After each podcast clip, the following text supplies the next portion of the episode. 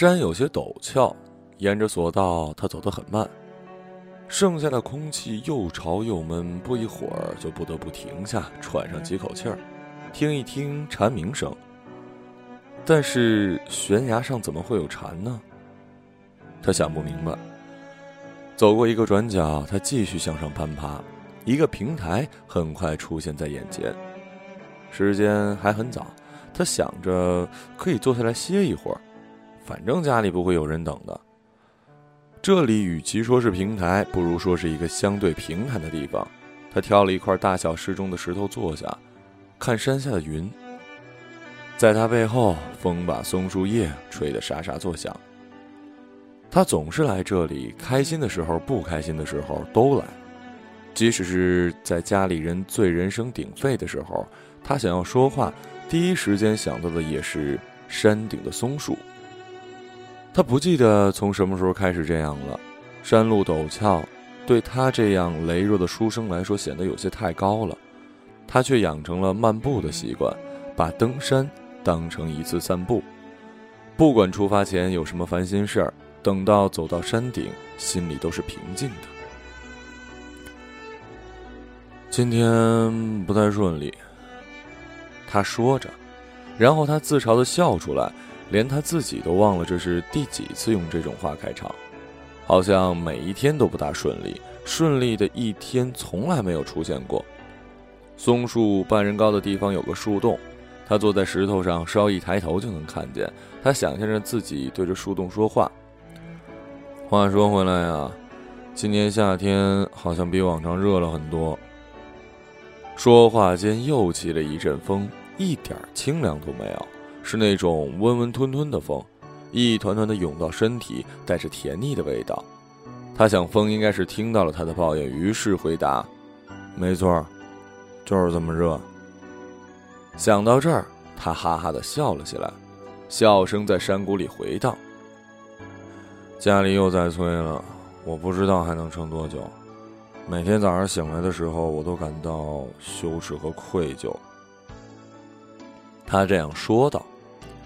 他的家是当地大户，粮食、布匹、草药，除了官府严管的盐和铁，他们的家族都有涉足。这二十多年来，他过得一帆风顺。如今父亲年事渐高，家里的事业总要人去打理。父亲是中年得子，只有他这么一个儿子，对他疼爱有加。无论哪条理由，都像一座大山压在他身上，让他无法拒绝。他总是说：“再等等，或者我需要时间。”不会有人质疑他，因为所有人都知道，由他继承家业是板上钉钉的事儿。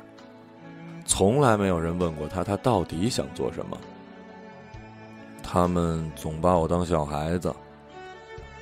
松树摇晃，什么？连你也把我当小孩子？他又笑了起来，在山上坐着的时候，比平时一星期笑的都多。他把每一阵风声、每一点蝉鸣当作回应，自顾自的说着话。老实说啊，天天爬山有点累，不过倒是很锻炼人，搞不好我以后能当挑夫。住在山里也不错哈。哎，今天去了市集，各式各样的人在卖各种各样的东西，有花花绿绿的布，还有竹编成的小玩具。兴致勃勃的人，生活的真让人感动。粮食又涨价了，一石米都快两贯了。哎呀，该死！我怎么关心起粮食了？我不会变得跟我老爸一样无趣吧？哎，隔壁小花真漂亮。话题越来越奇怪了，他总是这样。为了避免难为情，一开始谈论天气，然后见缝插针的谈自己，再谈一天的见闻。同样为了避免尴尬，就像把心事藏在了天气和见闻中一样。天色渐晚，他站起身，拍拍裤子，准备下山。星星正好在天上闪烁，夏天的夜色不会太浓，他可以伴着星光下山。他赶在宵禁前回到了家，推门进去的声音把自己吓了一跳。他站在原地等那声音消失在黑暗里，才蹑手蹑脚的向自己房间走。他听到了一声叹息。父亲坐在黑暗中，他听得出来，他等在那儿，等着眼睛适应黑暗，在等着那个声音说点什么，但是没有。父亲什么都没说。父亲，我知道，我不该这么晚回来。房间里只有他自己的声音在回荡：“我以后不会了，我会好好待在家里的。”仍然没有回答。他想知道父亲想听的是什么，但他说不出口，只能待在那儿，想象父亲脸上的表情。你知道，我年纪大了。我知道。知道就好。眼睛开始渐渐的适应，但他现在宁愿不去看父亲。黑暗中像是一层缓冲，落在他和父亲之间。他不知道这样站了多久，听见凳子咯吱的声音，然后是鞋子摩擦地面。父亲走了。父亲没有说出口的话其实很简单，责任。他想要回答的话也很简单，自由。出自未知的原因，他和父亲都不愿意挑明，只是旁敲侧击，如此而已。愧疚。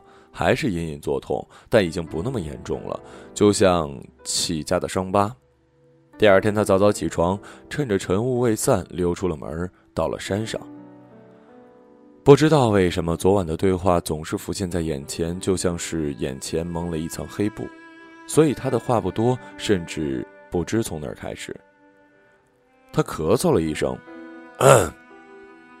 嗯，今天雾很大。傻瓜都看得出来雾很大，他还是坐在那块熟悉的石头上。早晨的露珠附在其上，冰凉的触感轻而易举地穿过他的薄衫。他颓唐地坐在那儿，抬头看着树洞，看见了一团白色的东西在那儿。一封信。他打开来，小子，今天是否顺利啊？你一定会说不太顺利，意料之中。你好像从来没有说过什么积极的事情，就好像每天都在不开心一样。而且你的语气总是不太肯定，不太好，不大顺利。有一点类似这样的词儿，你常常挂在嘴边，这是不好的。你瞧，我也开始模仿你的语言习惯。不过说来也是，万事不定，除了明天依然会很热，几乎没什么是不变的。昨天讲的事迹很有意思，希望你多讲。也许你做不了挑夫，但说不定能做个说书的。我厌倦了你的家长里短，相信你也一样。戈壁的小花甚美。那么你到底想做什么呢？看完了信，恍惚的，甚至有些慌张的四周环顾。这是他熟悉的山崖，除了雾气什么都没有。以前他只对着风、对着树洞、对着群山倾诉，他从来没有收到过这样的回答，尤其是这么人类的回答。一封信，他迫使自己冷静下来。怪力乱神的书，他可没少读啊。虽然那些私塾的老师见一次收一次，啊，所以他没少挨打，但他面不改色，心跳很快。他早就听说过山精的传说，如果是真的，他可不能丢了人类的面子。今天啊，好像真的不太顺利。当然不大顺利，连山精都跑出来管他的家长里短了。他有些别扭，但转念一想。以前不也是在山里的野风回答他吗？不过是换成了一个莫须有的妖怪，有什么难为情的？我觉得你叫我小子是不礼貌的。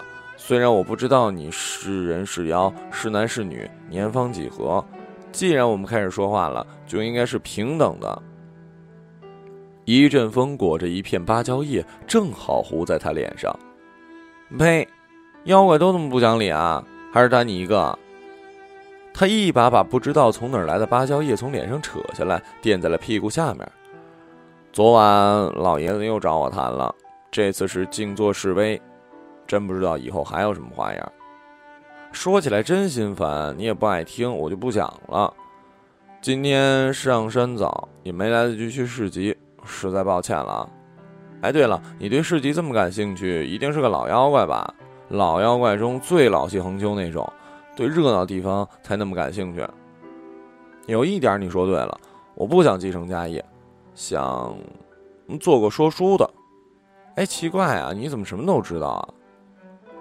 隔壁小花的确甚美，不过很少出门，尊严难得一见，实在是遗憾呀。哎，今儿就就此打住吧。啊，对了，你不会是害人的妖怪吧？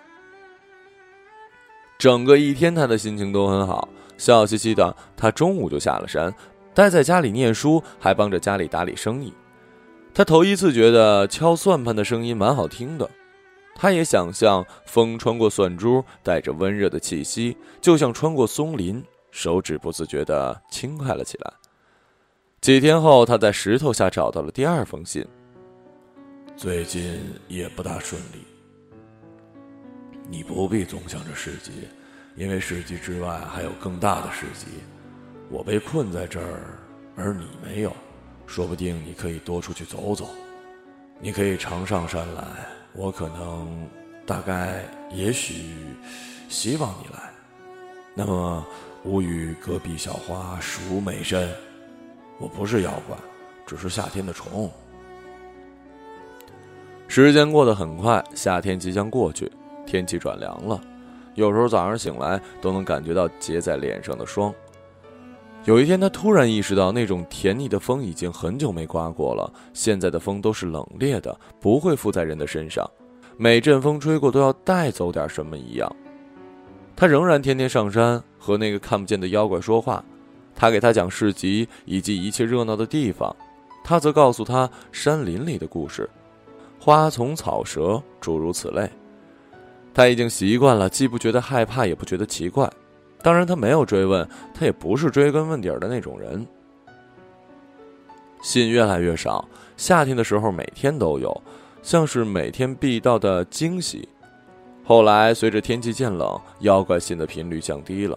他暗想：难道妖怪也怕冷？没关系，他知道他就在身边，一直在听。已经冬天了，上山路不大好走。以后我可能会少来一点，你可以多攒点好玩的故事啊。他说着，今天他不想讲话，就静静的坐着。这时候，他看见有一个黑点向山上移动，他坐在那儿一动不动，盼着黑点不是为他而来，但终究躲不过。很快，喘着粗气的仆人站在他的面前：“少爷，老爷他……”老爷，他走了。他知道，这一天终于来了。这件事情并没有给家族带来太多的慌乱，毕竟所有人早就预料到了。但他偏偏总是不在所有人里，他不断的拖延，最终也只是不得不接受这样的事实而已。两天后，他成了家族的新家主。家族的事物一瞬间压在了他的身上，他这才反应过来，之前二十多年的无忧无虑是多么难能可贵，也是多么的价值连城。为了保住这份悠闲，挡在他前面的身影又有多么的坚实。但他来不及感慨，甚至来不及羞愧，就要投入到新的琐事当中。自然，他不再上山，离父亲去世才一周而已。奇怪的是，他觉得好像隔了几百年一样。他知道他已经彻底变成了另外一个人，这样想反而会让他好受很多。就这样过了很久，有一天，一个仆人对他禀告：“老爷，呃，粮食都涨到两罐了。”他恍惚的说：“啊，这么快就两罐了。”仆人没有回答，他看得出老爷心不在焉儿。他望了一眼山的方向，又想起了那棵松树，想到了那个和他通信的妖怪。不知道他现在好不好，在山上寂寞否？